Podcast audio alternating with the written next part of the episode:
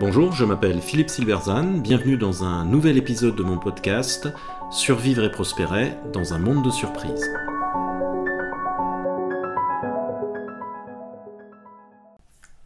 Pourquoi notre société n'est pas capitaliste mais entrepreneuriale et pourquoi c'est important? Mal nommer un objet, c'est ajouter au malheur du monde, écrivait le philosophe français Brice Parrain. Les mots que nous choisissons pour nommer les choses sont importants. Encore plus important est de savoir d'où viennent ces mots et qui les a choisis. C'est le cas pour notre société que nous qualifions, à tort, de capitaliste. Le terme capitalisme a été inventé par l'économiste allemand Werner Zonbart pour qualifier la société qui émerge en Europe à partir du XVIIe siècle, et il était péjoratif. Il la qualifie de capitaliste car selon lui, sa caractéristique principale, son moteur essentiel, réside dans l'accumulation du capital.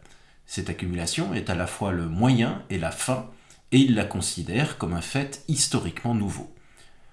Or, l'accumulation est un désir aussi ancien que l'homme lui-même.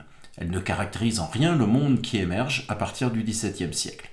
Presque toutes les sociétés humaines ont été accumulatrices. Que l'on songe au conquistador espagnol, produit typique de la société féodale aristocratique, obsédé par l'accumulation de l'or et de l'argent, qui ruinera l'Espagne. Même certaines tribus nomades qui pillent l'Europe vers la fin de l'Empire romain sont accumulatrices. L'accumulation, c'est l'objet même du pillage, et il est aussi vieux que l'humanité, et il y a aussi des gens très riches dans toutes les sociétés depuis la nuit des temps. Ce qui définit notre société n'est pas non plus qu'elle donne une part importante au commerce. Là encore, les hommes ont commercé depuis toujours. Le commerce international existait déjà au néolithique, même s'il ne touchait souvent qu'une faible partie de la société. L'Asie, par exemple, a une très forte culture commerciale, notamment dans la diaspora chinoise, que l'on retrouve par exemple en Thaïlande et en Malaisie, et cette culture existe également au, Moyen-Orient et en Afrique. En fait, elle existe presque partout. Le commerce est source de dynamisme et de richesse, mais il ne correspond pas toujours à une culture d'innovation. Une société peut avoir une communauté marchande très dynamique, mais ne pas être innovante et conserver des structures sociales et des modèles mentaux inchangés durant des siècles. D'ailleurs, l'historien David Gress observe que si l'on définit le capitalisme en termes d'entrepreneurs, produisant selon des méthodes rationnelles et cherchant à vendre leurs produits sur un marché, alors le capitalisme n'a jamais été spécifique à l'Occident. Pour l'économiste et historienne Deirdre McCloskey, la société qui émerge approximativement à partir du XVIIe siècle n'est ni capitaliste ni commerciale, mais bourgeoise.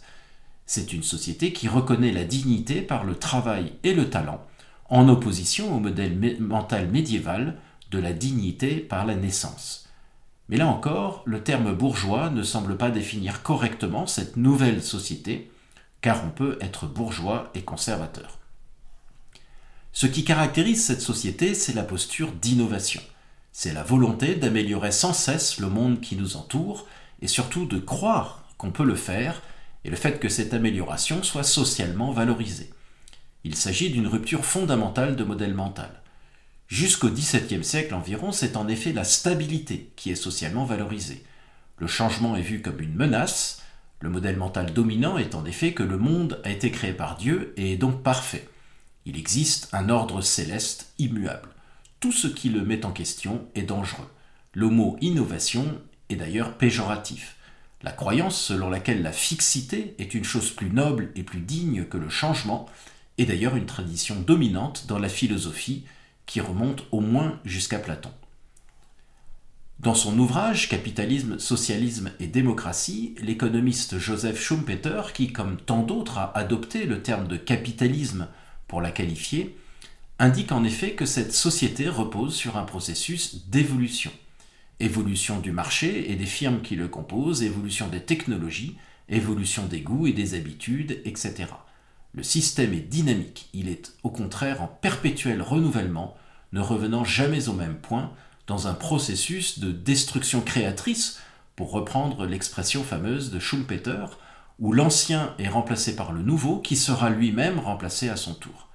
L'accumulation, qui est nécessaire pour constituer un capital, est bien plus un préalable qu'un objectif, et ce préalable n'existe que dans certains domaines lorsque, par exemple, le lancement de l'activité nécessite un fort investissement initial, comme construire une usine. Il n'existe quasiment pas dans les activités de service.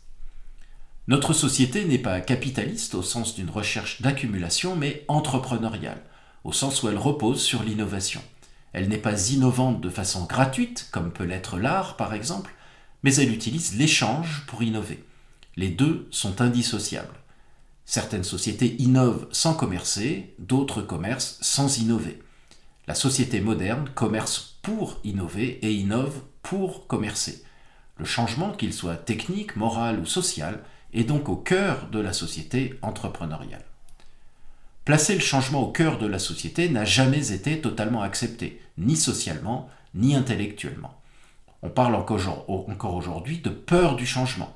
On met souvent en avant plus ce que l'on peut perdre du changement plutôt que ce que l'on peut en gagner.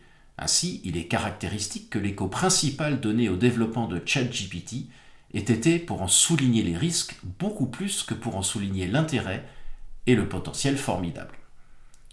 La société entrepreneuriale a ainsi suscité l'hostilité de nombre d'intellectuels dès ses débuts. Le mouvement romantique allemand est un long cri de protestation contre elle, plaidant pour un réenchantement du monde, un retour à celui d'avant la technique. Le modèle mental étant que le monde naturel, débarrassé de la technique, était enchanté. L'hostilité est également venue de ceux qui s'inquiétaient de l'ouverture de la boîte de Pandore que constituait la libération de cette énergie entrepreneuriale. Celle-ci ouvrait des possibilités inimaginables et donc perçue comme potentiellement très dangereuse.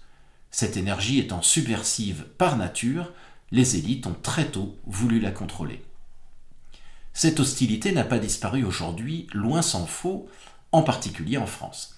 Il y a ceux qui remettent explicitement l'innovation en question en voulant ralentir la société, voire aller vers la décroissance, et qui ont trouvé dans le changement climatique un nouvel argument très utile.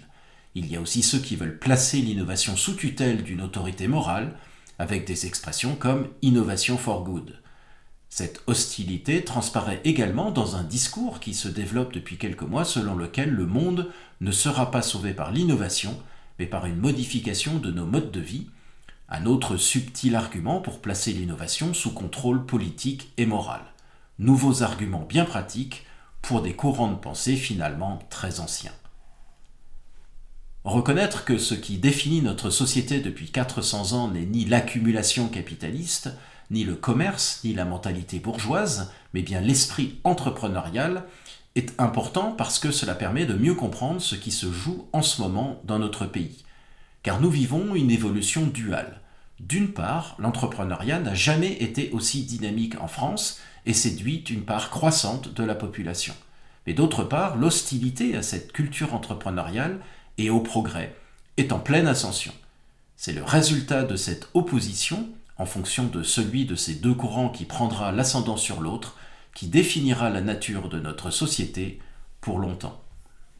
Merci de votre attention, vous pouvez retrouver cette chronique et bien d'autres sur mon blog www.philippe-silberzan.com. À bientôt.